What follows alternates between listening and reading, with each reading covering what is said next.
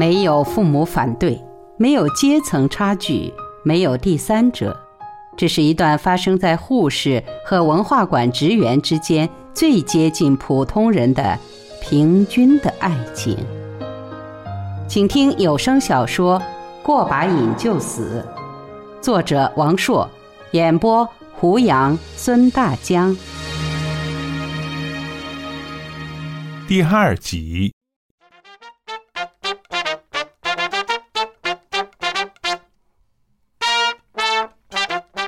谭友军来找方言，他使他的女朋友怀了孕，这是他第一次让人受孕，不免有些惊慌，让他陪他一起处理善后。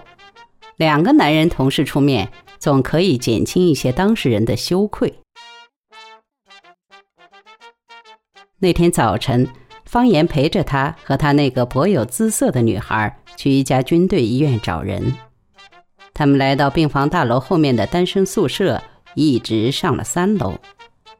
这幢有上百个房间和很宽很昏暗的走廊的老式楼房，一字排开的数扇大玻璃门上镶有沉重粗大、布满锈蚀的铜扶手，很像五十年代的驻军司令部。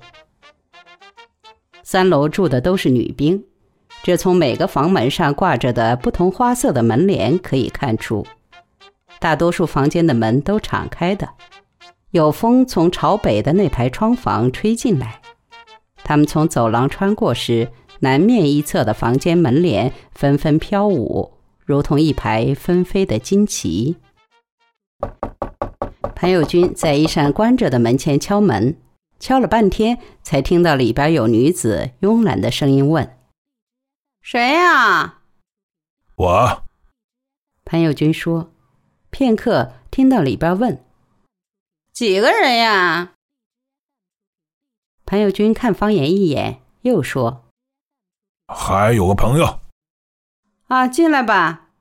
里边道：“潘友军和他的女朋友推门进去了。方言知趣的等在走廊里。一个头发蓬乱的姑娘，穿着睡裙，迷迷糊糊的从厕所出来，看他一眼，进了隔壁的房间。用力的把门摔上。潘友军探头出来，叫他也进去。方言往屋里走，一阵风吹来，门帘忽的兜头包住他的脸，使他看上去像个蒙面大盗。他一把扯开贴在脸上的门帘，看到杜梅坐在被窝里，正望着他。我把他叫来，让他领你们去产科。他转脸对潘友军说，然后眼睛盯着门口，坐在床上，一声一声沉静的叫：“贾玲儿，贾玲儿。”叫了几声没有回音，他便摸起瘦削的拳头，咚咚的砸墙，又拿起床头的一把梳子敲暖气管子。隔墙传来一个女孩子的大叫：“贾玲不在，出去了。”内科门诊今天谁值班啊？杜梅看着墙上的美女年历，斜着眼珠，仿佛失神的问隔壁：“不知道。”隔壁回答。杜梅先被下床，一边梳头，一边对他们说：“我领你们去吧。”她在睡裙上面套了一件衬衫，扎了把头发，穿着拖鞋，引他们出了门，自己走在前面。一手食指转着钥匙环，一边不住的打着哈欠，偶尔用手遮口，低着头踢踢踏踏的走。看到太阳，便仰脸眯起眼。门诊大楼里病人不少，到处是拿着病历候诊的萎靡不振的军官和士兵，还有很多家属和地方病人。时而人们闪开一条路。让一个身着便衣、由年轻战士搀扶的退休将军颤巍巍地通过。杜梅领他们到挂号室门前，自己进去替他们挂了个号，拿了一份空白病历出来，问女的姓名。潘友军胡乱编了个名字，他随手写上，又随便填其他栏目，领着他们去妇产科。他进了妇科诊室，把病历放在一个正在写诊断书的老年女大夫面前。女大夫的表情很不耐烦，她全然视若无睹，和颜悦色地和女大夫讲。女大夫显然拒绝了她的要求，掉头自顾自地继续给一个孕妇看病。杜梅拿着病历站在一边，耐心地等到对桌一个中年男大夫看完病人，又凑过去和这位男大夫嘀嘀咕咕说什么。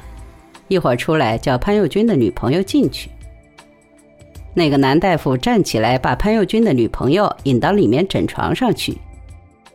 今天能做吗？潘佑军问杜梅。做不了，还得再约。杜梅坐到一排大肚子蝈蝈中间，向走廊两头东张西望。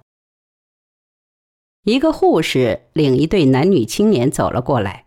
他站起来和那小护士很意见的交谈。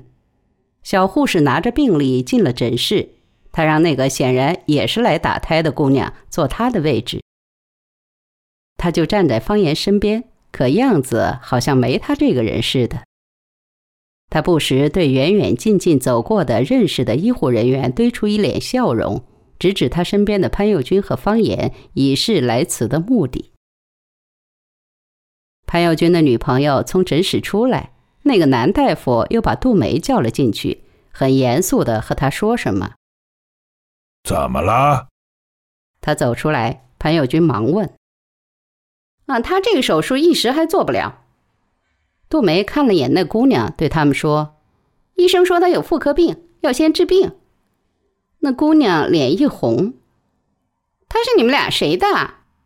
他又问。潘友军只得连忙声明：“我的，我的。”那你也要检查一下，他的病传染性很强的。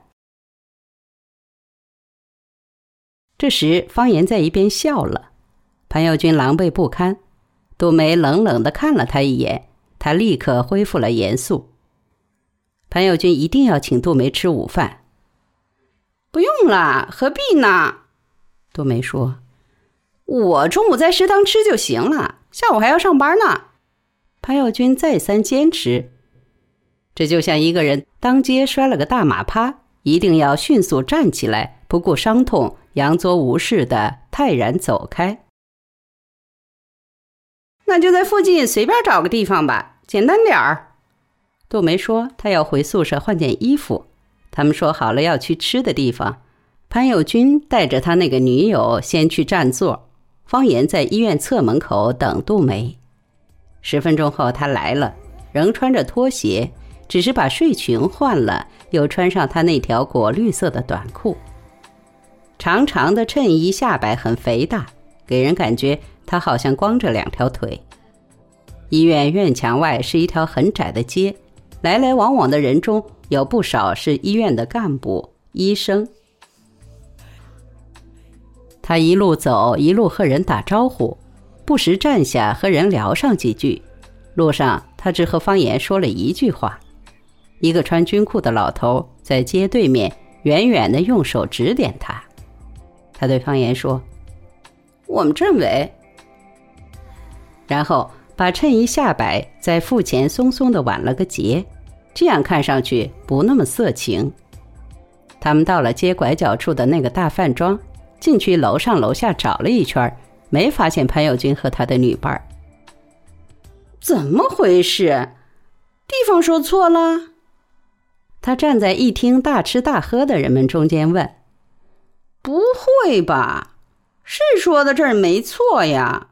这附近还有别的饭庄吗？”哎，那就算了。他掉头往外走。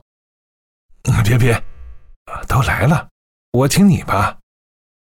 正好靠窗的一桌人吃完，呼啦啦起身离席时，他们便在杯盘狼藉的桌旁坐下。他们坐下，又伸着脖子在大厅里找了一遍潘友军。杜梅在椅子上扭来扭去的，像个玩具竹节蛇。确实没有潘友军，他们才规规矩矩的坐好。你好像不太爱说话，杜梅说。方言正在专心致志的看菜谱。